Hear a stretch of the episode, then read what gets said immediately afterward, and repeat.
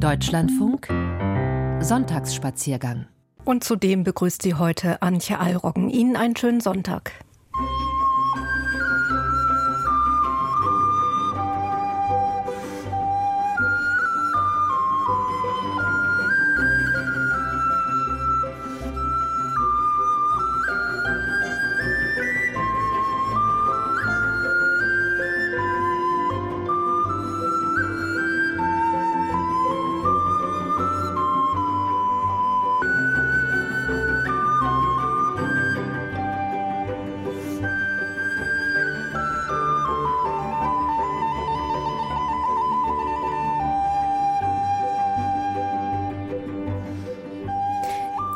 Gehe auf einen Gipfel und wenn ich wieder runterkomme, bin ich ein anderer Mensch.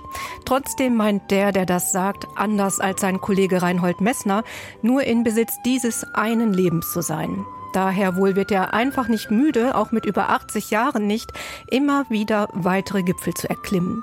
Und mit diesem Extrembergsteiger, ich verrate Ihnen gleich auch, um wen es dabei genau geht, geht es gleich auf Skitour und von dort geht es dann nach 12.10 Uhr weiter nach St. Moritz.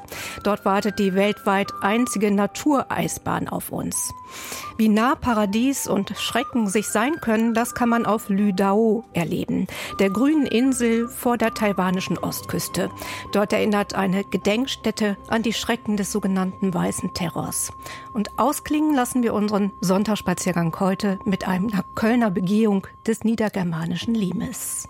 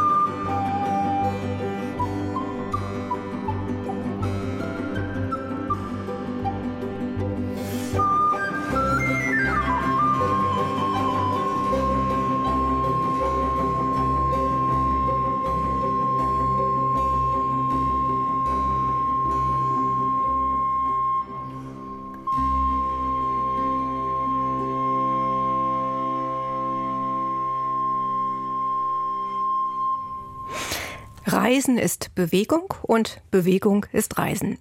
Wer das lebt, ist Peter Habeler, ein Extrembergsteiger, der Stillstand nur schwer ertragen kann.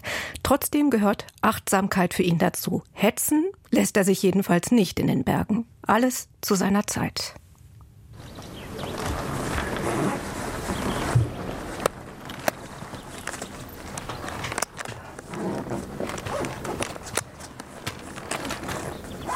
Es hat einen richtigen, wie man so schön sagt, Boom gegeben. Zurück zur Natur und vielleicht zurück, ich kann jetzt nicht sagen, zur Einfachheit, weil das Tourengehen ist ja nicht einfach.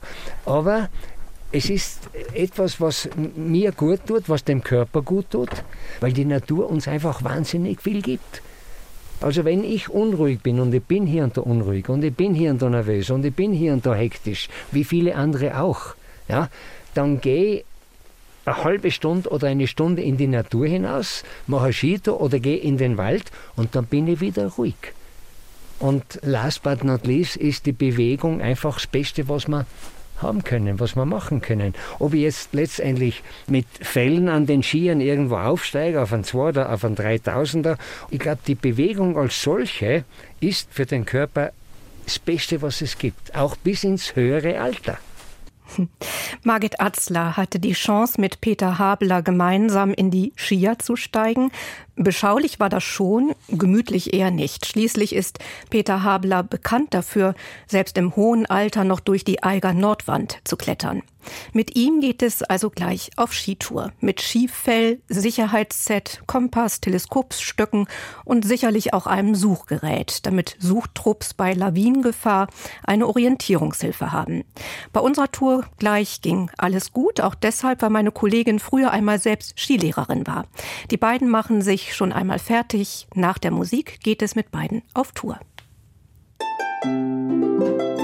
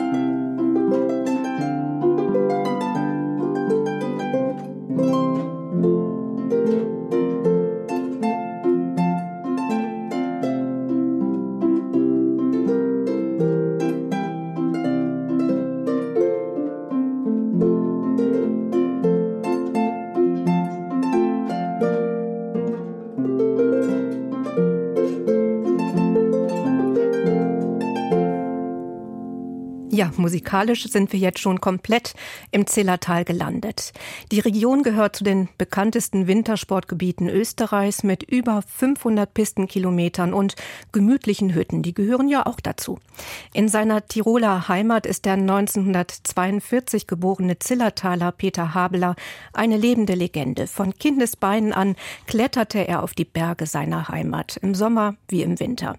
Weltberühmt machte ihn eine Tour mit Reinhold Messner. Beide waren dafür für verrückt erklärt worden, denn es ging damals zu zweit auf den Mount Everest ohne Zuhilfenahme von zusätzlichem Sauerstoff. Und auch heute noch, mit mehr als 80 Jahren, steigt Habeler mit naturbegeisterten Freunden auf die Berge. Viel Gepäck braucht er neben dem Pflichtequipment für eine Skitour dafür nicht. Deshalb sagte er selbst auch einmal, die meisten Menschen seien heute vollkommen überladen. Mit Gepäck, aber auch mit viel zu schweren Gedanken im Kopf.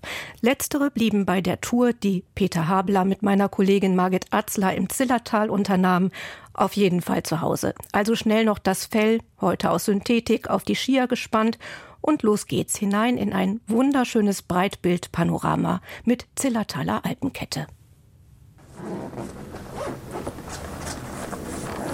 Muss ich gerade überlegen, ob man überhaupt so viel braucht. Jetzt lassen wir es einmal nur, das Zeug. Es ist ein sonniger Tag im Spätwinter bei guter Schneelage und fast schon frühlingshaften Temperaturen. Start der gemeinsamen Skitour ist in Vorderlandersbach bei Tux auf 1300 Metern Seehöhe. Peter Habeler ist selbst in Meierhofen aufgewachsen. Der Ort liegt auf 630 Metern Seehöhe und damit im Winter an vielen Tagen unterhalb der Schneegrenze. Mit Hilfe modernster Liftanlagen erreicht man dennoch bequem direkt vom Ortszentrum das Skigebiet. Der ehemalige Extrembergsteiger ist ein drahtiges und gleichzeitig kräftiges Leichtgewicht. Von der Sonnenterrasse geht es mit Skiern zur Talstation der Rastkugelbahn.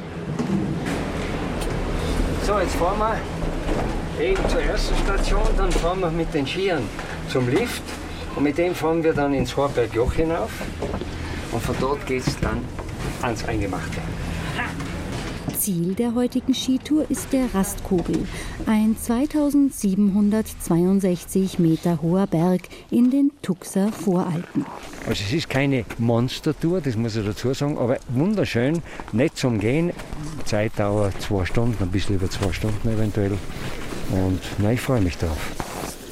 Die Energie und Lebensfreude des 80-jährigen Peter Habeler sind ansteckend. Noch immer ist er für Vorträge und öffentliche Termine viel unterwegs und so oft es geht im Gebirge. Du musst dir vorstellen, in, bereits in den 50er Jahren habe ich schon viele Skitouren gemacht.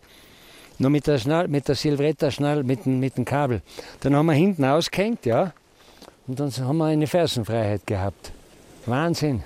Die Kunstfaserfälle, die heute beim Skitourengehen auf die Unterseite des Skis geklebt und vorne und hinten eingehängt werden, waren früher aus Seehundfell. Sealskin, das waren Gurten, ja, die waren mit Gurten befestigt und die sind immer gerissen, nicht? Dann hast du Fell neben den Ski gehabt. Aber es war alles in Ordnung. Peter Habeler ist ein wandelndes Geschichtenbuch mit einer Vielzahl an Anekdoten über die Berge. Angefangen von seinen Heimatbergen in den Zillertaler Alpen, über die Schweizer Berge, Erlebnisse bei seiner Arbeit als Skilehrer und auf Klettertouren in Nordamerika bis zum Himalaya. Seine Begeisterung für die Berge, die vielen Touren in der Heimat und dadurch entstandene Freundschaften brachten ihn schließlich zu den 8000ern. Man ist flink, man hat Freude mit dem Bergsteigen, eine Riesenfreude, eine Gaude und man will sich steigern. Man will mehr. Ja? Und dann kommen die Freunde praktisch aufs Tapet, äh, die den gleichen Gedanken haben. Dann kommt irgendwann einmal ein Reinhold Messner, dieser wirklich Vorzeigebergsteiger, dieser tolle Bursche, der kommt auch daher und sagt, Mensch Peter, jetzt haben wir viele 3000er, wir haben viele 4000er, wir haben dieses und jenes gemacht. Jetzt möchten wir auf einen 8000er. In Peter Habeler und Reinhold Messner fand sich ein perfektes Zweierteam. Nach gemeinsamen Touren in Südamerika, der legendären Durchsteigung der Eiger Nordwand als erste Seilschaft in nur einem Tag, Expeditionen im Karakorum und im Himalaya gipfelte der Erfolg des Duos in der Erstbesteigung des Mount Everest ohne Zuhilfenahme von künstlichem Sauerstoff. Ja, der Reinhold war der Beste, den ich jemals an meiner Seite haben durfte oder gehabt habe. Ja. Er war auch äh, kameradschaftlich auf einer ganz, ganz tollen Ebene. Nicht viele glauben, der Reinhold hat, ist kein Kamerad, aber dem kann ich nur widersprechen. Der hat sich so um mich gekümmert. Ich habe oft bei diesen 8000er Besteigungen mit Kopfschmerzen zu tun gehabt. Ich habe einen Schädel gehabt, den es mir fast zerrissen hat. Ja. Und Reinhold hat dann für mich gekocht, hat irgendeine Tablette umgereicht, was immer auch. Der Reinhold hat ein anderes Leben. Der Reinhold hat ja, er redet ja selber oft auch davon, er hat sieben Leben oder acht Leben oder vielleicht neun Leben, ja. Ich habe nur ein Leben. Ich habe ein einziges Leben und das hat im Gebirge begonnen, wird wahrscheinlich so, wie es ausschaut, im Gebirge enden. Aber da ähm, schauen wir noch, dass es so lange als möglich eben nicht so sein möge. Also wir sind da ganz konträr, nicht? Freude empfand Peter Habeler nicht nur nach erfolgreichen Erstbegehungen oder anderen waghalsigen Touren in steilen Wänden. Es ist die Begeisterung für die Natur, für die Berge oder auch den Wald, die den 80-jährigen jung hält und ihm Energie gibt. Tu das einmal außer. Bei der Skitour werden die Fälle erst unmittelbar vor Beginn des Aufstiegs aus dem Rucksack gepackt und am Ski befestigt. Ich hänge das jetzt hinten ein, tue es ein bisschen festpappen an der Unterseite des Skis. Schau, dass das Fell wirklich in der Mitte des Skis ist. Das ist ganz wichtig, dass es nicht seitlich ausschaut. Und die Skiunterfläche, also der Skibelag, der muss trocken sein. Das ist ganz, ganz wichtig. Und dann tue ich das sehr sorgfältig, weil wenn man das Fell abgeht, gell, während des Gehens, und der Ski ist nass, dann hebt es man nicht mehr. Das ist das Problem. Du machst das ja schon richtig. Du weißt, das ist noch ein neues Fell, ja. das klingt ja gewaltig. Peter Habeler ist ein Verfechter des Minimalismus am Berg. Trotzdem muss selbst bei einer kleinen Tour die Standardausrüstung für Skifahren abseits der gesicherten Pisten mitgeführt werden. Lawinensuchgerät, Schaufel und Sonde sind unbedingt notwendige Standardausrüstung. Das gilt auch bei der niedrigsten Lawinenwarnstufe auf der fünfstufigen Skala, denn gerade in freiem Gelände kann der Wind Schnee zu meterhohen Wächten verfrachten, die eine hohe Lawinengefahr bedeuten. Zusätzlich ist noch ein Lawinenrucksack empfehlenswert, der im Fall eines Lawinenabgangs eine tiefe Verschüttung vermeiden soll. Na, lass dir Zeit. Das, wir haben ja kein, haben wirklich keinen Stress. Wir haben den ganzen Tag Zeit. Zu guter Letzt muss die spezielle Turnbindung entriegelt werden, damit Fersenfreiheit gegeben ist. Und nochmal ganz wichtig, ohne Stress es gehen ja auch deshalb viele Menschen jetzt auf Skitour, weil sie glauben, ja, die sind jetzt in der Natur draußen, sie haben Ruhe, ja, aber ohne Stress langsam gehen, sich dem Gelände anpassen und dann wird das wirklich ein ganz tolles Erlebnis. Dann starten wir los. Packen wir es. Und genau wie wir gesagt haben, langsam, slowly marschieren wir da aufwärts. Gell? Ein Schritt wird vor den anderen gesetzt, einfach und locker dabei immer leicht nach vorn geneigt, damit das Gewicht optimal verlagert ist und der Ski nicht zurückrutscht. Die Hände bewegen sich gegengleich mit, wie beim Gehen, allerdings mit Skistöcken, die zusätzlich Halt geben. Ganz locker und rhythmisch. Weißt, ich will, ich will äh, beim Tourengehen die Technik links außen vor, vorlassen. Gell? Aber jeder wie er will natürlich. Ich bin ja kein Schulmeister. Jeder wie er will, wie es ihm passt. Über ein weitläufiges Schneefeld geht es gemütlich bergauf. Vereinzelte Felsen liegen frei. Nach dem ersten flachen Kegel folgt ein kurzes Steilstück und endlich wird der Blick auf die umliegenden Berge frei. Oh, jetzt schau, schau. Das ist der Gipfel der Begierde, unser Rastkogel. Wir haben natürlich noch eine gute Stunde müssen wir marschieren. Und wie ist ja gleich. Jetzt weiß ich nicht, ich sehe nicht mehr so gut, wie ich gesehen habe, aber na, oben ist keiner, glaube ich. Oh ja. Gipfelkreuz. Ah, ist, ist, ja, man sieht ja. Ja, natürlich. Ah, ja, genau. Ja. Die gehen jetzt, genau. Und oben geht es jetzt flach weiter. Gell? Und zum Schluss müssen wir natürlich Beiß, Beiß, Kratz, Kratz. Da ist steil. Aber wir, wir fahren dann unter am Gipfel quer, das heißt, wir fahren nicht mehr queren und gehen dann von der Hinterseite zum Gipfel. Wunderschönes Gipfelkreuz. Und so erreichen wir unser Ziel mit Sicherheit. Das gleichmäßige Vorwärtsbewegen mit Tourenskien hat für Peter Habeler etwas Meditatives. Und ich versuche natürlich auch, mich mit positiven Gedanken da zu beschäftigen. Überhaupt in der Zeit versuche ich einfach, mich an etwas Schönes, an etwas Tolles zu erinnern. Und die Erinnerung, wenn ich da die Berge anschaue oder den Zillertal, den Zillertaler Hauptkamm, dann fällt mir zu jedem Berg, nicht zu jedem, oder zu jedem zweiten Berg, fällt mir ein Kurzgeschichte ein. Auch abseits der Skipisten ist das Zillertal über ein Netz an Schutzhütten gut erschlossen. Diese Schutzhütten wurden nicht, wie man heute annehmen mag, von den Zillertalern erbaut, sondern von den Gästen aus den Städten. Wien, Prag, Brünn von mir aus, Berlin meinetwegen, München natürlich. München war eine Hochburg, ja. Weil unsere äh, Zillertaler, die haben arbeiten müssen, das waren Bauern. Und Gutes ist ja vom Berg nicht gekommen. Das sind die Lawinen gewesen, es ist einmal das Hochwasser gekommen. Die haben da nicht eine große Frei gehabt. Gell? Ah, das geht ja super. Plauener Hütte, Kasseler Hütte, Berliner Hütte. Die Namen der Schutzhütten erinnern an die Erschließung durch den Deutschen Alpenverein und gehören noch heute zu den unterschiedlichen Sektionen des Alpenvereins, des Deutschen, nicht des Österreichischen, wie man vielleicht meinen möchte. Weil ich gerade die Berliner Hütte, diese herrliche Hütte erwähnt habe, nicht? Zu Ostern immer offen. Und damals war der Transport ein Problem um diese Zeit. Und da waren zwei Träger, der Martin und der Franz. Und die haben über 90 Kilogramm von Breitlana auf die Berlinerhütte getragen. Das sind drei Stunden. Die haben so Kraxen gehabt, gell? Das musst du dir vorstellen, 90 Kilogramm drauf getragen. Kann sich heute mit Sicherheit niemand mehr vorstellen. Und die waren auch natürlich mit Tourenskiern unterwegs, lausigen Skiern, schweren Holzlatten mit einem Seehundfell, das dauernd gerissen ist. Nicht? Dann hat er wieder die Last ablegen müssen, hat wieder das richten müssen. Junge, Junge, das waren schon Helden, das sage ich dir. Das waren Helden.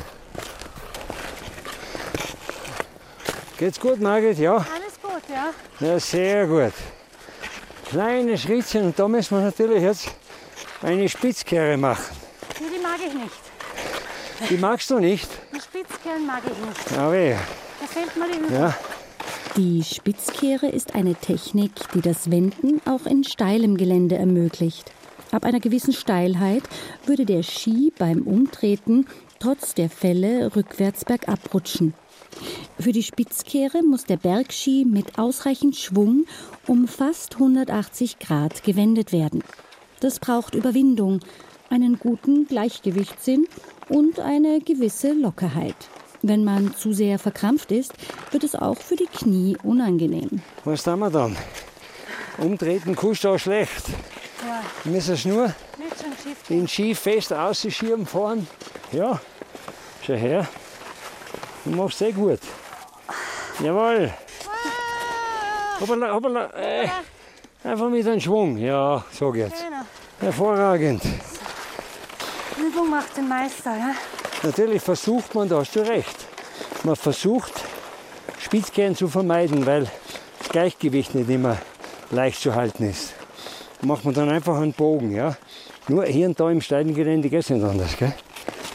Die Spitzkehre ist gemeistert. Und schließlich ist der Gipfel schon fast in greifbarer Nähe. Für die Ski ist allerdings wenige Meter unter dem Gipfel Endstation. Zu felsig und steil ist das Gelände. Kein Schnee bleibt darauf liegen. Die Ski lassen wir jetzt da. Und dann marschieren wir da rein. Servus, grüß dich, Bergheim. Super, super. Vom Gipfel des Rastkogel auf 2762 Metern bietet sich ein Rundum-Panorama. Zillertaler Hauptkamm, Möseler, Turnerkamm, Sigmondi-Spitze, Schwarzenstein, Löffler, Großvenediger, Reichenspitzengruppe. Peter Habeler zählt sie alle auf. Der ehemalige Extrembergsteiger wird selbst auf einem fast einsamen Berggipfel erkannt und angesprochen. Du hast der Haberle oder nicht? Wohl.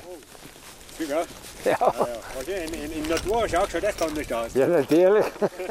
ja. Nach einer kurzen und windigen Jause unter strahlend blauem Himmel, bestehend aus einem Müsliriegel und frischem Wasser, heißt es wieder absteigen, die Felle von den Skiern abmontieren und die Bindung verriegeln. Margit, da fahren wir ganz kommod ab, ganz langsam, gell? dass wir nicht fliegen und so. Du kannst da drüben auf der Piste können wir es dann sausen lassen. Rutschst einfach da ein bisschen um. Du fährst ja gewaltig, Herst. Da bin ich ja baff. Locker geht es zurück in Richtung Piste, wobei man stundenlang in die unterschiedlichen Richtungen weitergehen könnte. Das Gebiet ist weitläufig und nicht alle einzelnen Liftanlagen sind im Zillertal lückenlos miteinander verbunden. Zum Glück, meint Peter Habeler. Denn immer wieder gibt es für den weiteren Ausbau des Skigebiets Ideen, die jedoch bis heute nicht umgesetzt wurden. Wir brauchen keinen Lift mehr. Wir haben so tolle, ausgebaute Skigebiete. Hochfügen, Kaltenbach, Zell, Migerlos, Meierhofen, Finkenberg, Dux, Hinterduxer Gletscher. Wir haben es alles. Wir brauchen nicht noch mehr Lifte. Das ist nicht notwendig. Das ist ja ein unglaublich tolles Skitourengebiet da um die Raskogelhütte. Wunderschön. Da kannst du noch marschieren, da kannst du marschieren bis schwarz wirst. Ja? Ich bin gleichermaßen Tourengeher wie Skifahrer. Bin viel auf der Piste auch. Aber man muss nicht alles zubauen und zupflastern. Za was? Sage ich da nur. Warum? Das brauchst du nicht. Und das ist schon ein Umdenken jetzt im Gange. Genügend Leute, die sagen, nein, wir haben genug.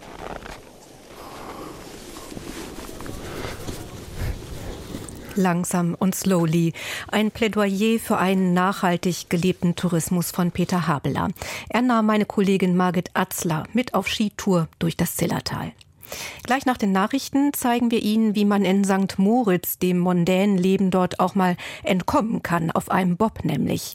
Das Schöne daran, es gibt dort die weltweit einzige Natureisbahn. Allein das Zugucken versetzt einen schon in einen richtigen Geschwindigkeitsrausch.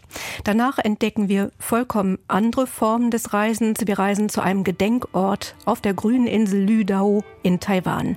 Dort befand sich ein einst hochberüchtigtes Gefängnis inmitten einer zutiefst paradiesischen Natur. Und dann erkunden wir in Köln Stationen des niedergermanischen Limes. Bis zu den Nachrichten stimmt uns ein junges Schweizer Trio namens Ambeck schon einmal auf die Schweizer Berge ein mit neuer Schweizer Volksmusik. Bis gleich.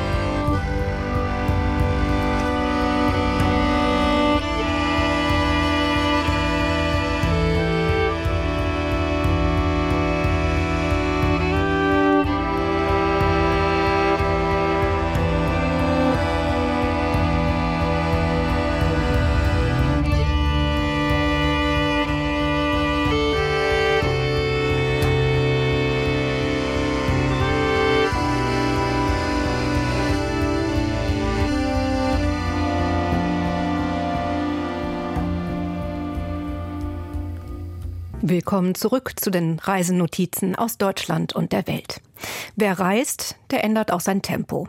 Das tun wir gleich auch. Gleich legen wir erst einmal richtig los und steigen in einen Bob. Mit dem geht es dann rasant ab. Das muss ein richtiger Rausch sein. In St. Moritz kann man das jedes Jahr im Winter aufs Neue erleben. Von Januar bis Ende Februar fand hier auch die diesjährige Bob-WM statt. Zu diesem Zeitpunkt verschmelzen in St. Moritz Glamour, Lifestyle, Sport und Natur vollkommen. Man kann natürlich auch als Zaungast an diesem Spektakel teilnehmen und begegnet dabei vielleicht vielleicht auch dem einen oder anderen Promi, wie es meiner Kollegin während ihres Besuchs dort auch passiert ist. Danach entschleunigen wir dann umso mehr und zeigen ihnen die taiwanische grüne Insel Lüdao von einer anderen Seite. Inmitten dieses Paradieses befand sich nämlich über viele Jahre ein Gefängnis. Heute ist es eine Gedenkstätte und erinnert an diese dunkle Zeit auf der Insel. Und gegen Ende der Sendung erkunden wir den niedergermanischen Limes, zumindest einen Teil davon. Genauer gesagt geht es um drei archäologische Zonen in Köln, die man ergehen kann. Antje Allroggen begleitet sie weiterhin dabei.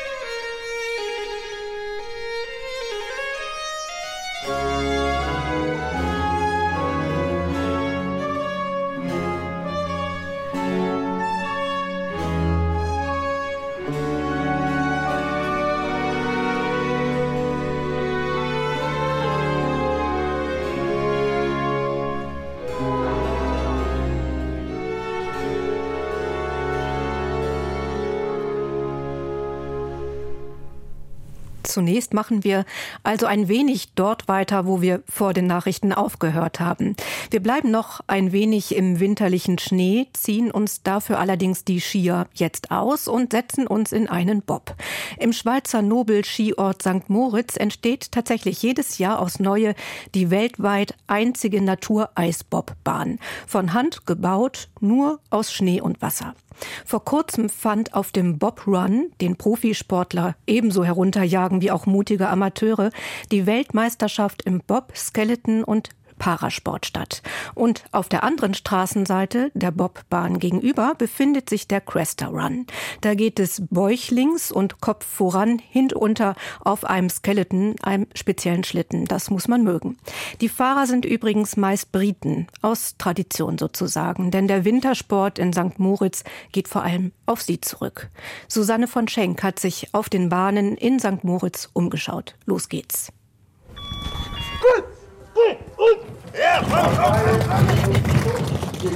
Abfahrt am Olympia Bob Run, wie die Bobbahn in St. Moritz heißt.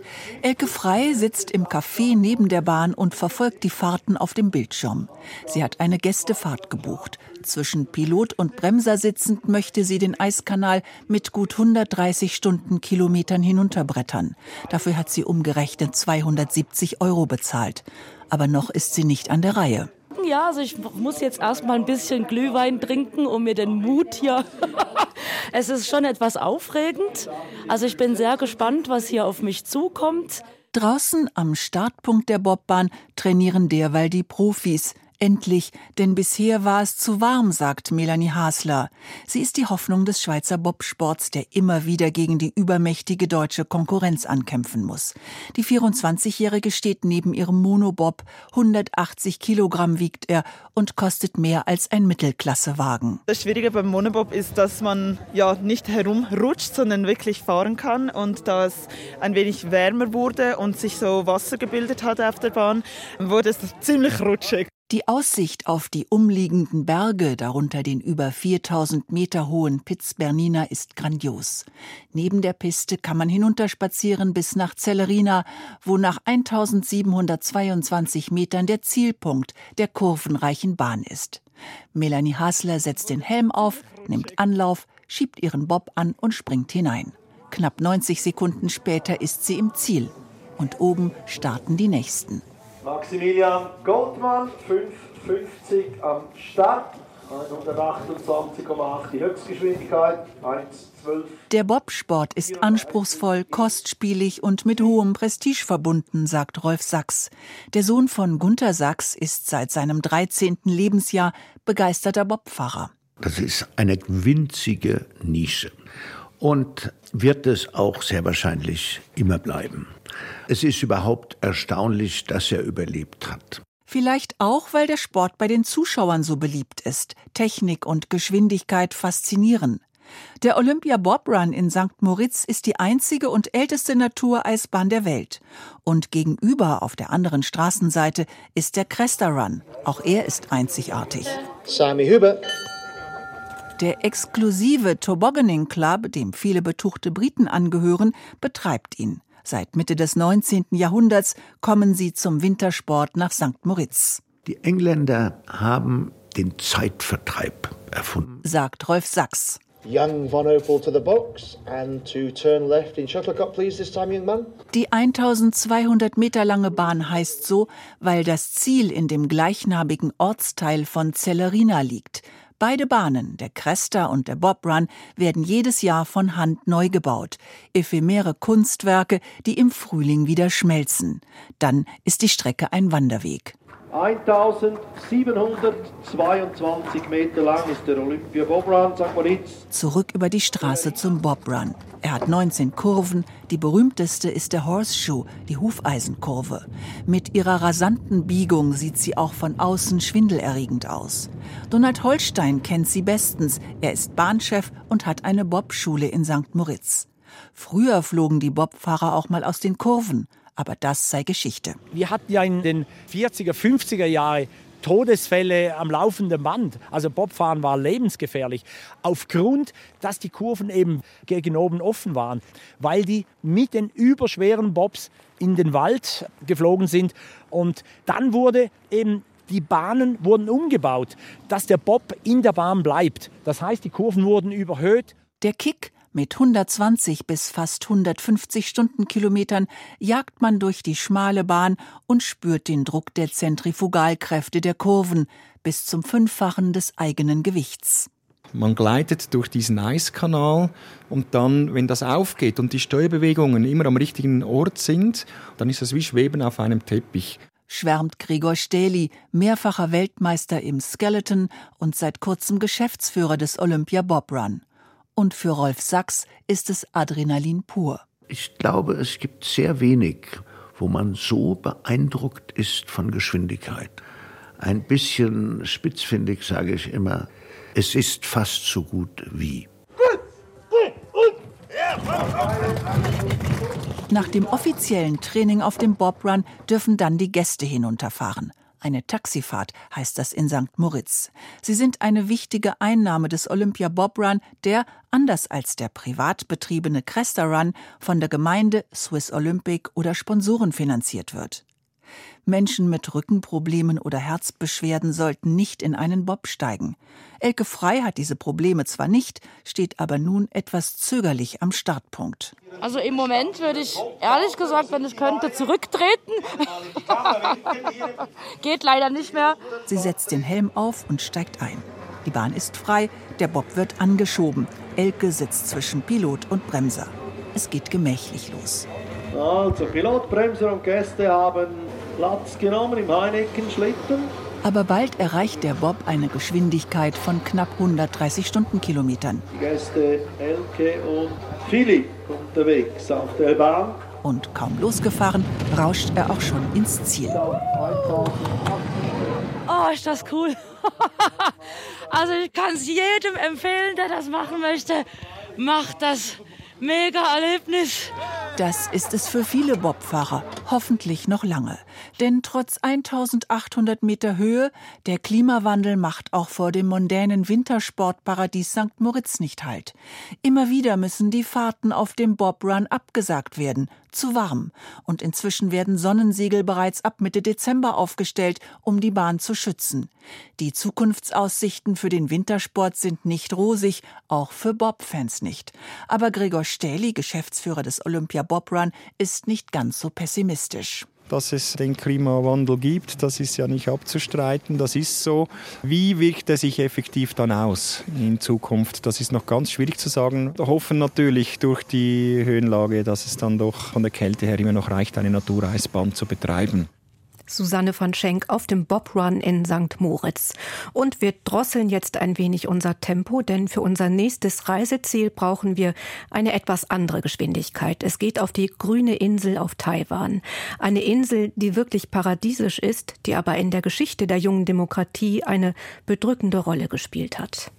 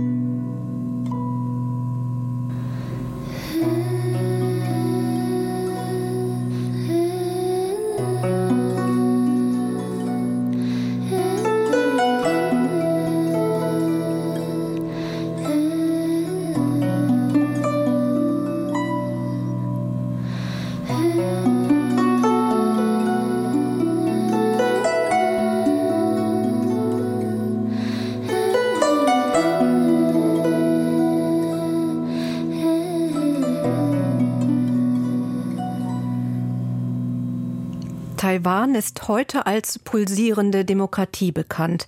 Doch der Weg dahin war nicht einfach und endete für viele Taiwaner und Taiwanerinnen im Gefängnis oder sogar mit dem Tod. Am 28. Februar 1947, also vor fast genau 76 Jahren, wurden mindestens 10.000 Taiwaner während des sogenannten 228-Massakers ermordet. Der Name leitet sich vom Datum ab, an dem der Terror damals geschah. Es folgte eine Phase in Taiwans Geschichte, die heute als weißer Terror bezeichnet wird. Bis 1987 wurden schätzungsweise 140.000 Menschen inhaftiert. Heutzutage gibt es in Taiwan viele Gedenkstätten, die an diese Menschen und ihren Kampf für die Demokratie in Taiwan erinnern. Eine davon befindet sich auf der sogenannten grünen Insel Lüdao. Sie liegt an der Südostküste der Hauptinsel Taiwan und ist eigentlich vor allem bekannt für ihre pazifischen Naturschönheiten. Es gibt hier heiße Salzwasserquellen, Korallenriffe und seltene Tiere. Und ausgerechnet an diesem paradiesischen Ort wurde damals zur Zeit des Weißen Terrors ein Gefängnis errichtet. Seit 1999 erinnert eine kleine Gedenkstätte an die gewaltsame Zeit. Und eine Ausstellung gibt Einblicke in das Leben im Lager. Elon Wang ist auf Spurensuche gegangen und führt uns nun auf die grüne Insel mit ihrem Weißen Terror Gedenkpark.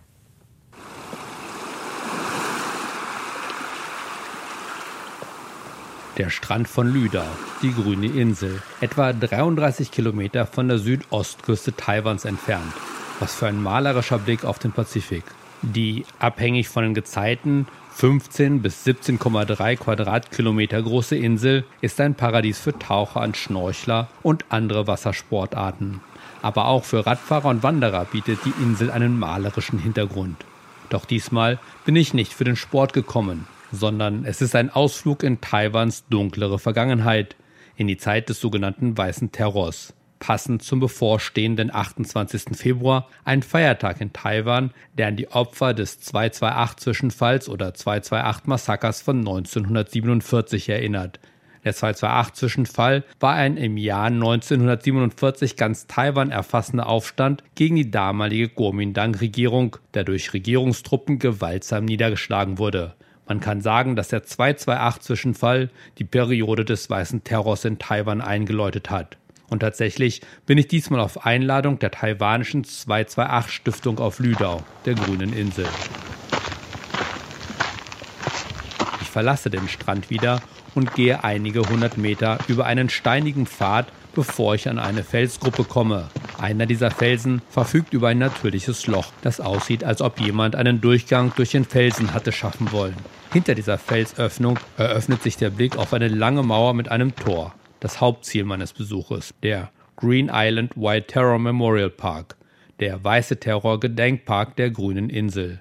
Hat man sich vorher, besonders bei gutem Wetter, in einer Art Inselparadies gefühlt, überkommt einen nun ein sehr beklemmendes, aber auch bewegendes Gefühl, das verstärkt wird, wenn man den Gedenkpark betritt. Es handelt sich nämlich um ein ehemaliges Gefängnis aus der Zeit des Weißen Terrors, in das die damalige Kuomintang-Regierung politische Häftlinge zur Umerziehung, wie man das nannte, steckte. Mit weißer Terror wird die oft tödliche Unterdrückung von Regierungsgegnern und Oppositionellen in Taiwan beschrieben. Diese Unterdrückung wurde durch das Kriegsrecht legalisiert, das 38 Jahre lang vom 19. Mai 1949 bis zum 15. Juli 1987 dauerte. In dieser Zeit des weißen Terrors wurden Teile der Bevölkerung aufgrund ihrer oft auch nur unterstellten Opposition zur Kuomintang-Regierung unter Chiang Kai-shek verhaftet und erschossen. Ein Ort, wohin die Verhafteten geschickt wurden, war eben dieses Gefängnis auf Lüdau. Und den Weg, den ich eben vom Strand bis zum Durchgang in den Felsen entlang gegangen bin,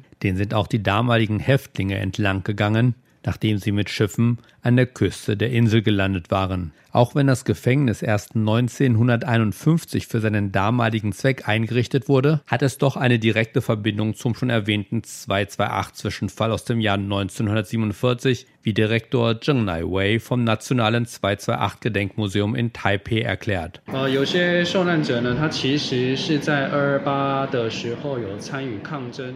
Einige der Opfer hatten während des 228-Vorfalls an den Protesten teilgenommen, waren damals aber nicht festgenommen worden. Als in Taiwan dann später die Periode des Kriegsrechts begann, wurden viele deshalb festgenommen, weil sie eben an diesen Protesten teilgenommen hatten. Und einige von ihnen wurden dann nach Lüdau gebracht, wo sie teilweise 15 bis 20 Jahre verbringen mussten.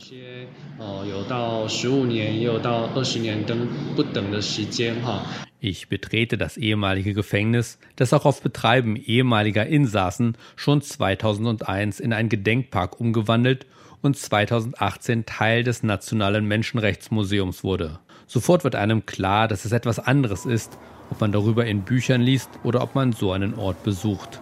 Ich habe die Möglichkeit, die Räumlichkeiten zu sehen, in denen die politischen Häftlinge viele Jahre gelebt und gelitten haben.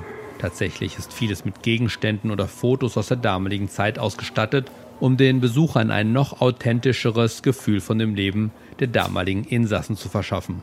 So betrete ich eine alte Küche mit Backsteinofen, in dem die Häftlinge selbst ihr Essen kochen mussten. Neben dem Ofen stehen zwei große Wassereimer an einer langen Bambusstange. Man hat den Eimern ein Gewicht gegeben, das dem von mit Wasser gefüllten Eimern entspricht. Ich schaffe es, mit großen Mühen, die Eimer an der Bambusstange auf den Schultern in die Höhe zu heben. Doch ich wage es nicht, auch nur einen Schritt damit zu gehen, geschweige denn viele hundert Meter über Steine bis zum Brunnen zu laufen, wie es die Gefangenen damals mussten. In einem anderen Raum kann man Platz nehmen auf kleinen Fußbank-hohen Holzhockern, und ein mauergroßes Foto betrachten, das eben diesen Raum mit diesen Hockern zeigt, auf denen die politischen Häftlinge politischen Unterricht über sich ergehen lassen mussten. So mussten sie dieses sogenannte Lied vom neuen Leben singen, laut dem die chinesischen Seelen sie gerettet hätten.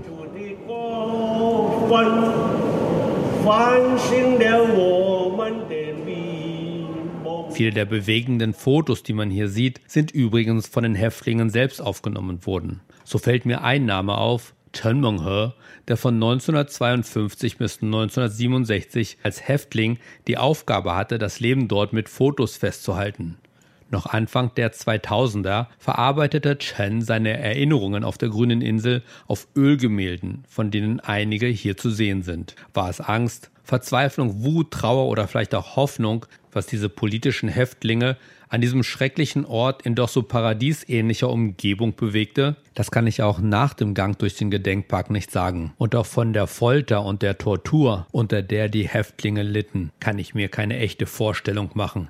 Aber ich fühle eine noch größere Dankbarkeit für die Menschen, die dafür gekämpft und gelitten haben, dass das Land meines Vaters sich in eine pulsierende Demokratie entwickeln konnte. Bevor ich gehe, fällt mir noch ein Wegweiser auf, der auf die Frauenunterkünfte hinweist. Diesen politischen weiblichen Gefangenen auf Lüdau hat die Filmregisseurin Zero Joe mit dem Spielfilm Untold Her Story ein Denkmal gesetzt und mit einem Lied aus diesem Film möchte ich meinen Sonntagsspaziergang beenden.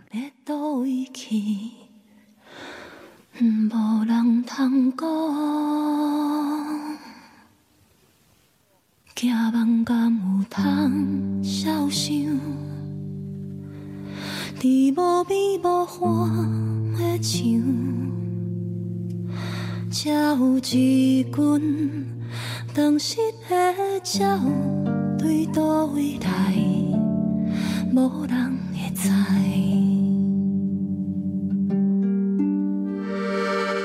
我思念的卡桑。我已经来到回小岛，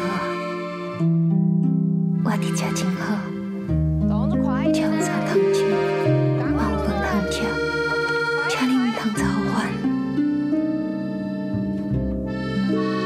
虽然唔知影为虾米我会伫遮，不过我想好甲家己放袂记，连命嘛放袂记，只有我着继续落去。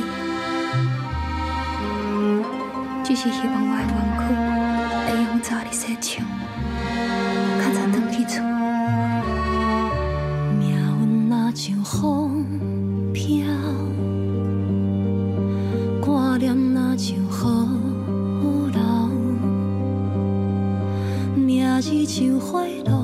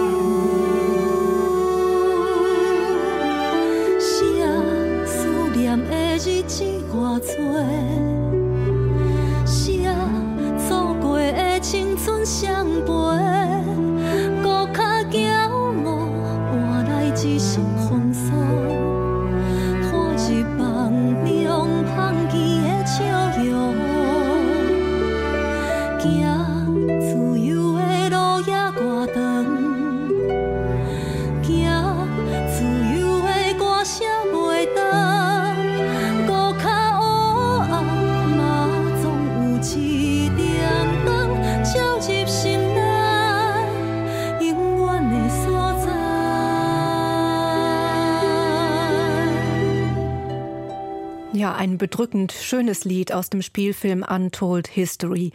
Elon Wang nahm sie mit auf die grüne Insel Lüdao, nur wenige Kilometer von der Ostküste Taiwans entfernt. Grenzen überwinden, darum geht es beim Reisen ja auch. Deshalb steht gleich noch der Limes an, zumindest ein kleiner Teil davon. Wir erleben also ein Stück unserer eigenen Geschichte, wobei das Faszinierende daran ist, vieles, was die Römer an diesem Teil des Limes erbaut haben, das liegt heute unter der Erde vergraben und wird erst in unserer Vorstellung wieder sichtbar und lebendig.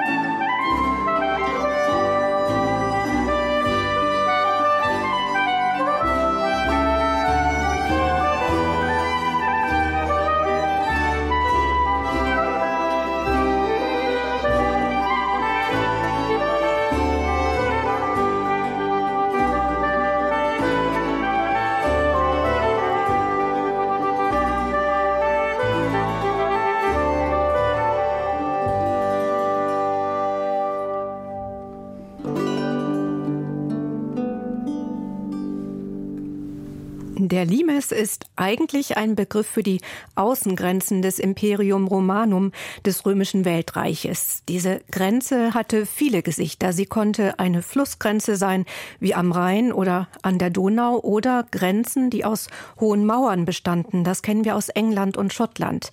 Es gibt auch inländische Grenzen, wie in Nordafrika, Kleinasien, Syrien oder Palästina. Mit anderen Worten, den einen Limes, den gibt es gar nicht, sondern viele verschiedene Limite. Metis.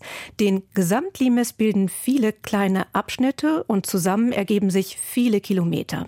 Der obergermanisch-rätische Limes misst etwa 550 Kilometer, der niedergermanische 350. Wir sprechen also von einem gewaltigen Erbe, das uns die Römer hinterlassen haben.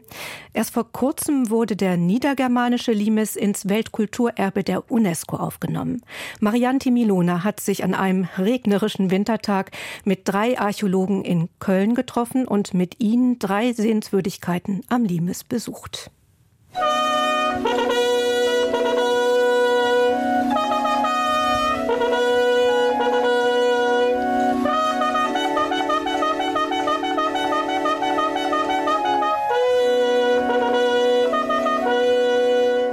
Also wir reden ja immer von der 2000-jährigen Stadtgeschichte Kölns. Äh, nirgendwo kann man die besser ablesen als hier, weil man eben die direkten Überlagerungen der einzelnen Zeitschichten sieht in der Archäologie. Und die können wir eins zu eins auch erklären. Wir haben die Funde aus der jeweiligen Schicht. Das heißt, wir können auch, egal ob das die Keramik ist oder die Münzen sind oder auch kleine Trachtbestandteile oder andere Dinge, wir können eben genau zuordnen. Ne? Und für mich ist eigentlich als Stadtarchäologe wahnsinnig spannend, dass im Laufe der Jahre das Wissen über den Ort wächst. Und mit jedem Neubau, der entsteht, gewinnen wir häufig oder meist auch wiederum Erkenntnisse über die Vergangenheit. Und ich verbinde, wenn ich einfach durch die Stadt gehe, mit jedem Ort, mit jedem neuen Gebäude viel Geschichte. Und das macht mir persönlich wahnsinnig viel Spaß. Jeder einzelne Ort hat Bedeutung. Und äh, das ist das Spannende an ortsfesten Bodendenkmälern, die noch wahrnehmbar sind. Die befinden sich aber alle in einem Stadtraum. Und letztlich entsteht ein Dialog zwischen dem antiken Monument und der Gegenwart. Und das ist, glaube ich, auch die Aufgabe eines Stadtarchäologen, dass er vermittelnd wirkt und sozusagen diese Zusammenhänge auch darstellt. Also das Spannende ist schon die Vielfältigkeit, klar.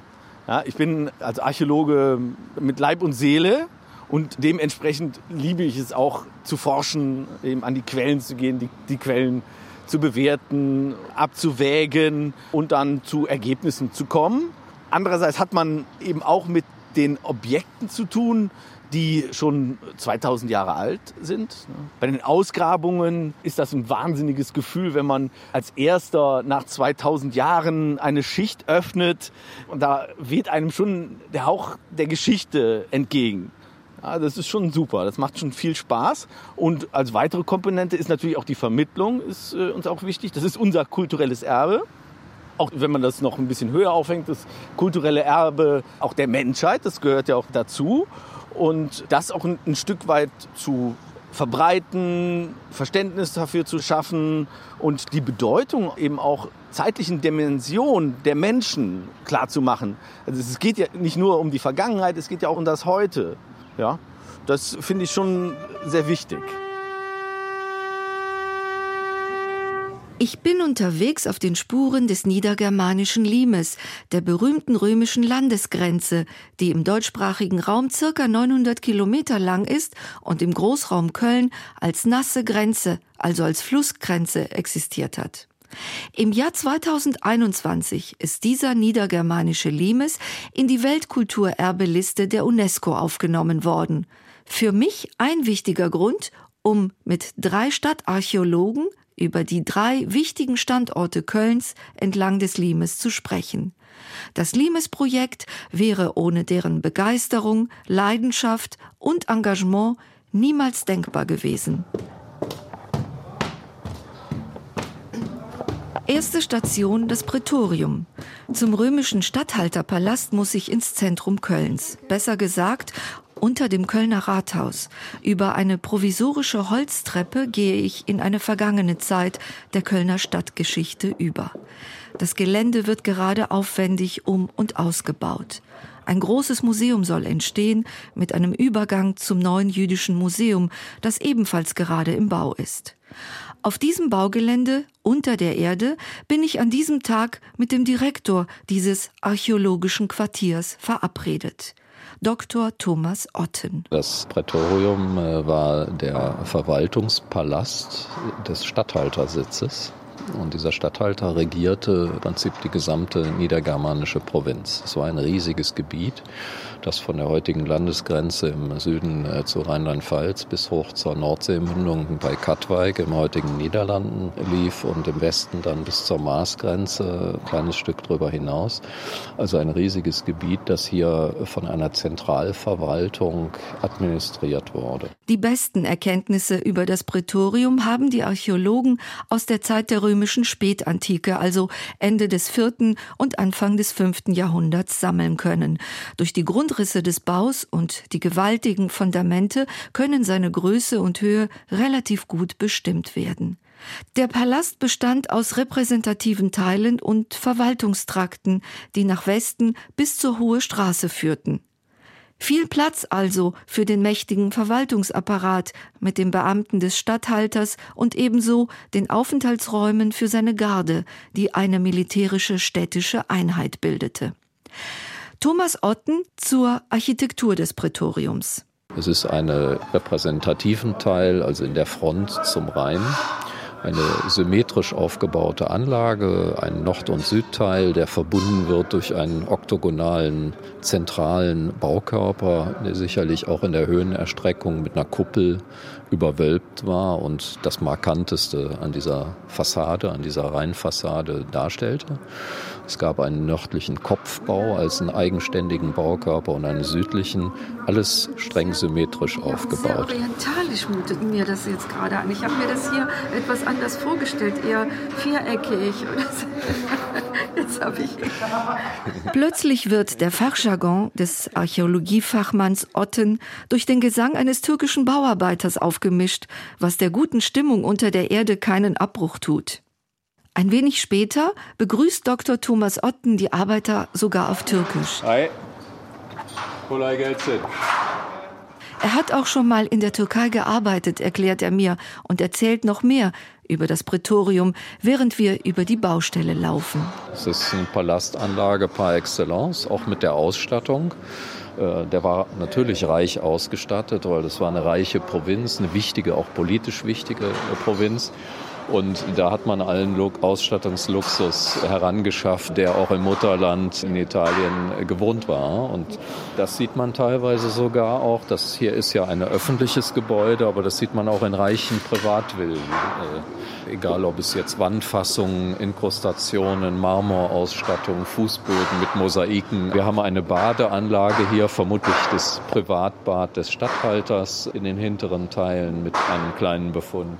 Also das war schon äh, üppig ausgestattet. Die Gebäude entlang des Limes, alle nach und nach entwickelt und gebaut, demonstrieren die Ingenieurleistungen und Pionierarbeiten jener Zeit. Ein gewaltiger Aufwand an menschlicher Kraft und an Material. Straßen entlang des Limes mussten entstehen, mit guter Anknüpfung zum Hinterland für die Lieferung von Holz oder Stein der Bau von großen Lagern, Versorgungseinrichtungen, Ziegeleien, all das waren wichtige Gebäude, damit das Leben vor und hinter dem römischen Reich geregelt werden konnte. Thomas Otten nennt das ein antikes Großunternehmen. Station 2 Castel Divizia weiter geht mein Ausflug auf der rechtsrheinischen Seite weiter. Mit dem Fahrrad oder der Straßenbahn ist man schnell über die Deutzer Brücke. Gleich gegenüber der Kölner Altstadt liegt ein Bodendenkmal, das uns mehr über das Leben entlang des niedergermanischen Limes erzählt. Es sind die Fundamente des Kastells Divizia, kleine Steinmauern, die in ihrer runden Form auf die Türme des ehemaligen Kastells verweisen. Der peitschende Wind und ein dünner Nieselregen können mich nicht aufhalten, gemeinsam mit Dr. Thomas Otten einen weiteren Archäologiefachmann zu treffen. Dr. Alfred Schäfer ist wissenschaftlicher Referent im Römisch-Germanischen Museum und zuständig für die Ausgrabung. Seit 2008 hat er das große Projekt begleitet, ist also von Anfang an mit dabei gewesen.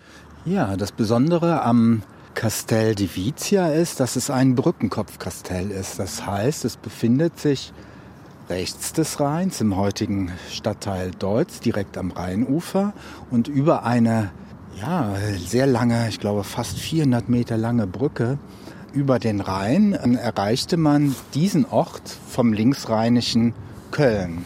Das Kastell wurde im vierten Jahrhundert, in der ersten Hälfte des fünften Jahrhunderts genutzt und hier befanden sich Hilfstruppen, römische Föderaten, die letztlich, ja, ich sag jetzt mal, fränkische Wurzeln hatten.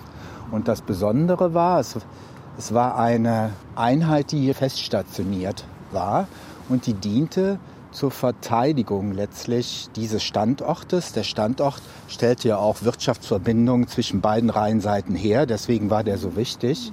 Es ist genutzt worden bis ins mittlere fünfte Jahrhundert. Das sind ja 150 Jahre. Ich meine, da haben die sich schon lange gehalten hier. Das Castel Divizia bildet den dritten Welterbestandort Kölns. Es wurde unter Konstantin dem Großen errichtet, der es selbst beauftragt und um 315 feierlich eingeweiht hat. Und in einer Baracke war sogar eine Therme, eine kleinere, also eine Badeanlage. Was für ein Luxus. Jetzt gehen wir mal eine. Das. Äh, ja. Gehen wir mal ein Stück. Station 3 Flottenlager Alteburg. Dort kommen wir mit Dr. Dirk Schmitz zusammen, seines Zeichens provinzialrömischer Archäologe und stellvertretender Direktor des Römisch-Germanischen Museums in Köln.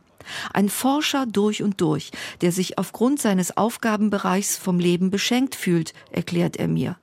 Für mich an diesem Tag der beste Erzähler, wenn es um das Flottenlager dieser römischen Rarität des Limes geht. Also wir können auch gerne was rumgehen und uns das äh, anschauen. Das ist ja, ein, ist ja ein, ein Bodendenkmal, was man nicht sieht, aber es ist dennoch erfahrbar äh, hier in der, in der Landschaft. Es ist enorm wichtig für Köln, weil es ist im Grunde die Flottenbasis für ganz Germanien. Sowas gab es nicht. Also wir haben ja den, den Limes, und Teil dieses Limes ist eben auch das Flottenlager. Und das war im Grunde für den Rhein zuständig. In allen Belangen ist es ein ungewöhnliches Lager. Es war am Rhein gelegen, drei Kilometer außerhalb des zivilen römischen Köln und reihte sich in einer Reihe von größeren und kleineren Lagern entlang des Rheins ein. Doch seine Größe von 7,3 Hektar macht dieses Flottenlager zu etwas Besonderem, erfahre ich. Die meisten am Limes sind alle größer oder kleiner gewesen. Ja, hier ist dieses Grundstück, was ich Ihnen zeigen wollte. Wie man sieht, sieht man eigentlich nichts. Aber Archäologie ist ja auch immer Topografie. Wir sind hier in diesem Bereich und zwar ist das hier das Nordtor des Lagers. Wir sind also hier am Rand und da sehen Sie den Beintalgürtel und da sehen Sie auch so ein bisschen was rumgekrüsseltes. Vom frühen ersten Jahrhundert nach Christus bis circa 275 nach Christus, also gut 270 Jahre, war das Flottenlager von Marienburg in Betrieb. Die Archäologen haben es nun in ihren Unterlagen als Bodendenkmal dokumentiert. Sollte jemand auf dem Grundstück bauen wollen, muss Dirk Schmitz mit seinem Team erstmal alles überprüfen, um seine Zustimmung zum Bau geben zu können. Doch noch befindet sich das Denkmal auf einem privaten Grundstück in einer Art Dornröschenschlaf. Und noch etwas ist dem Fachmann Dr. Dirk Schmitz wichtig. Ein guter Archäologe, das ist so ein schlauer Spruch, der will eigentlich nicht ausgraben. Weil das, äh, wenn man etwas ausgräbt, dann zerstört man das. Wir müssen diese Bodendenkmäler schützen. Ja? Also der Schutz ist am größten, wenn die im Boden verbleiben. Und das ist das Schöne hier an Marienburg, an dem Villenviertel, weil die alle ziemlich große Gärten haben, ist von diesem Flottenlager noch unheimlich viel bestens im Boden erhalten.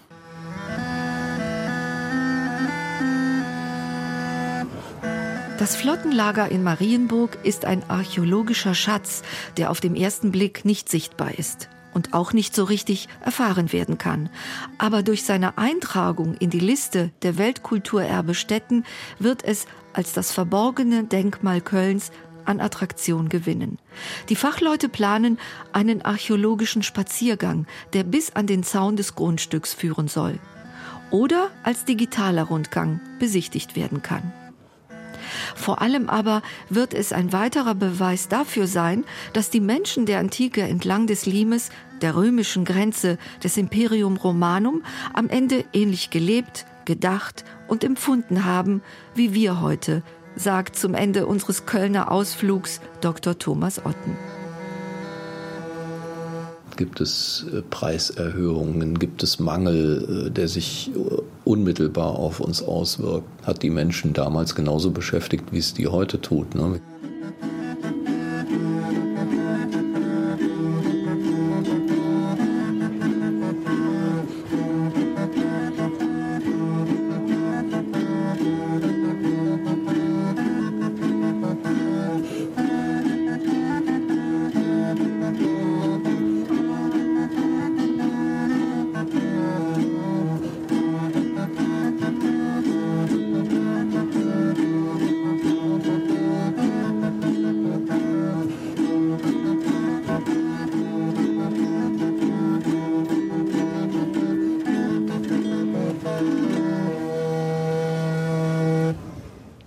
Bodendenkmälern, die man nicht sieht. Marianti Milona führte uns zu Kölner Schätzen entlang des niedergermanischen Limes. In Nordrhein-Westfalen sollen ab April übrigens Schilder aufgestellt werden, um die einzelnen Fundplätze allein in NRW sind es 24 besser ausfindig machen zu können.